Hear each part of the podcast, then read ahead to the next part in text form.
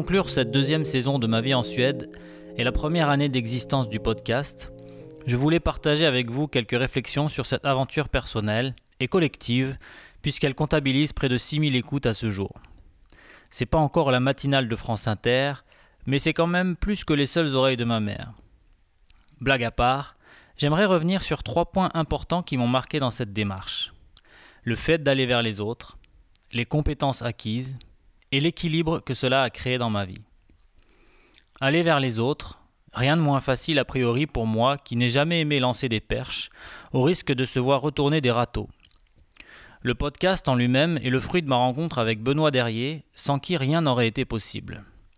Il avait les compétences, et il les a toujours, nombreuses, dans la production audiovisuelle, et je recommande d'ailleurs à quiconque cherche un prestataire de faire appel à ses services.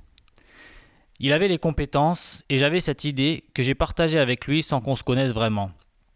Je lui ai dit Ça te dirait d'enregistrer un podcast le samedi matin à 9h, gratos, avec de parfaits inconnus sur le thème fascinant de leur vie en Suède? À ma surprise, il a accepté de m'aider. C'est comme ça qu'on a lancé le truc début 2020, comme un projet annexe et désintéressé sur notre temps libre. J'ai identifié des interlocuteurs, pris des contacts, échanger avec les personnes en amont des interviews avant de les inviter dans notre studio improvisé dans un premier temps, avant le Covid. Puis, on est passé en mode déconfiné et je suis allé moi-même à la rencontre des hommes et des femmes que vous avez découverts ou redécouverts au fil des épisodes. Honnêtement, et j'espère qu'ils me pardonneront la métaphore, je suis souvent allé aux entrevues comme on va chez le dentiste. Un nœud au ventre, à me demander pourquoi je faisais ça, d'aller voir des inconnus pour leur poser des questions sur des sujets auxquels je ne connaissais rien. Et comme chez le dentiste, et j'arrêterai de filer cette métaphore dentaire imméritée ici, j'en suis toujours sorti heureux d'y être allé. À vous tous qui m'avez accordé du temps pour parler de votre vie en Suède et partager votre expérience sur des sujets variés, merci du fond du cœur. Si j'en avais l'intuition, je peux dire aujourd'hui que ces rencontres et ces moments d'échange sont les vraies richesses. Ce qui m'amène au point des compétences acquises durant ces douze premiers mois. La première, l'une des plus essentielles, étant celle de reconnaître que je ne sais pas tout faire et d'admettre que ce n'est pas grave. Au contraire. Mon binôme avec Benoît en est la preuve tangible, et en l'occurrence, je ne vous apprendrai rien en disant que l'essentiel réside dans le fait d'être bien accompagné. C'est le stade de l'interdépendance, un cran au-dessus de celui de l'indépendance, à en croire les manuels de management ou les livres de développement personnel. En apparence, c'est un état inconfortable de faiblesse dans lequel on reconnaît ses propres limites et où on doit en plus compter sur les autres pour réaliser ses projets. Rien de moins naturel. Pourtant, c'est une des meilleures écoles que j'ai fréquentées et je me suis rarement senti aussi grandi que maintenant. Sur le plan technique, et comme le format de l'émission a évolué après la première vague de Covid, je me suis procuré un micro avec le soutien indéfectible et avisé de Benoît, et j'ai appris à m'en servir d'une manière suffisamment satisfaisante pour conserver une qualité de son qui se respecte. Cette maîtrise rudimentaire assimilée, j'ai pu reprendre les enregistrements et conduire mes interviews dans les environnements proposés par mes interlocuteurs. Je n'ai jamais été formé à la conduite d'entretien, et je dois dire que c'est à chaque fois un apprentissage, de la préparation à l'échange à proprement parler.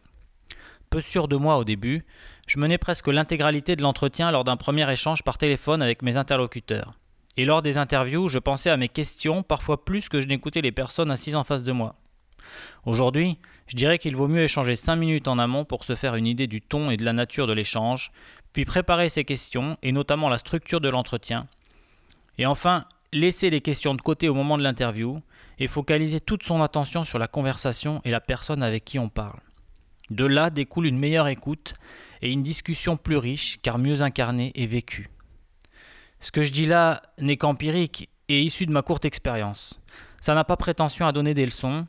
Et d'ailleurs, je suis preneur de tout conseil pour m'améliorer s'il y a des professionnels dans l'auditoire. Enfin, je voudrais dire un mot sur l'équilibre que cette initiative m'a apporté dans la vie en général. Si c'est un passe-temps tout à fait personnel, j'ose croire que cette expérience peut avoir une portée universelle, l'important n'étant pas le format, un podcast en l'occurrence, mais le résultat c'est-à-dire tous les effets positifs induits dont je parle depuis tout à l'heure. J'étais plus enclin à subir les aléas du travail avant d'avoir cette activité annexe. J'avais plus de temps pour ruminer sur des contrariétés, des échecs ou de mauvais résultats. Plus de temps aussi pour être insatisfait et vouloir chercher autre chose, sans trop savoir quoi d'ailleurs. Combien de fois je me suis dit, dès que j'avais un peu de temps libre, il faut que j'apprenne de nouvelles compétences, à écrire mieux suédois, à faire des tableurs Excel, à maîtriser Google Ads ou n'importe quoi d'autre en pensant que ça serait utile à la prochaine étape de ma carrière éventuelle dans le grand flou du n'importe quoi. Rien de tel pour être malheureux. Aujourd'hui, dès que j'ai 5 minutes, je réfléchis à ma prochaine interview, au sujet, à la personne, au contexte, à ce que je pourrais creuser pour aborder telle ou telle question. Je suis en plein dans mes potentiels. Je suis en plein dans le concret et je ne me préoccupe pas une seule seconde de ce que ça pourra me rapporter dans ma pseudo-carrière. C'est même étonnant de voir que je tire plus d'énergie qu'il ne m'en coûte de passer quelques heures en plus le soir avant d'aller me coucher à faire ce podcast. Un état qui se ressent certainement dans mon travail, que je fais tout aussi consciencieusement, mais avec le recul qui rend le quotidien plus léger, pour soi et pour ses collègues. Ça me rappelle une anecdote sur laquelle je conclurai ce monologue. Quand j'avais 10 ans, mon frère m'a amené dans le plus grand cinéma du coin, le plus moderne aussi. Les strapontins avaient été remplacés par des fauteuils à accoudoirs, de ceux qu'on n'a pas besoin de partager avec le voisin, et l'assise était tellement large qu'on pouvait presque s'allonger en travers pour regarder le film. J'étais si obsédé par le confort des fauteuils que je trouvais toujours le fauteuil d'à côté plus confortable que celui sur lequel j'étais assis.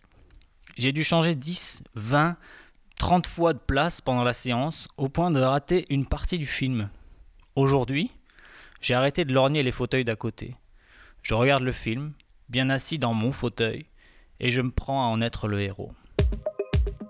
Encore merci à tous de votre écoute et rendez-vous en 2021 pour une troisième saison de ma vie en Suède, avec des interlocuteurs toujours aussi passionnants, dont l'expérience nous aide à mieux comprendre ce pays plus complexe qu'il n'y paraît.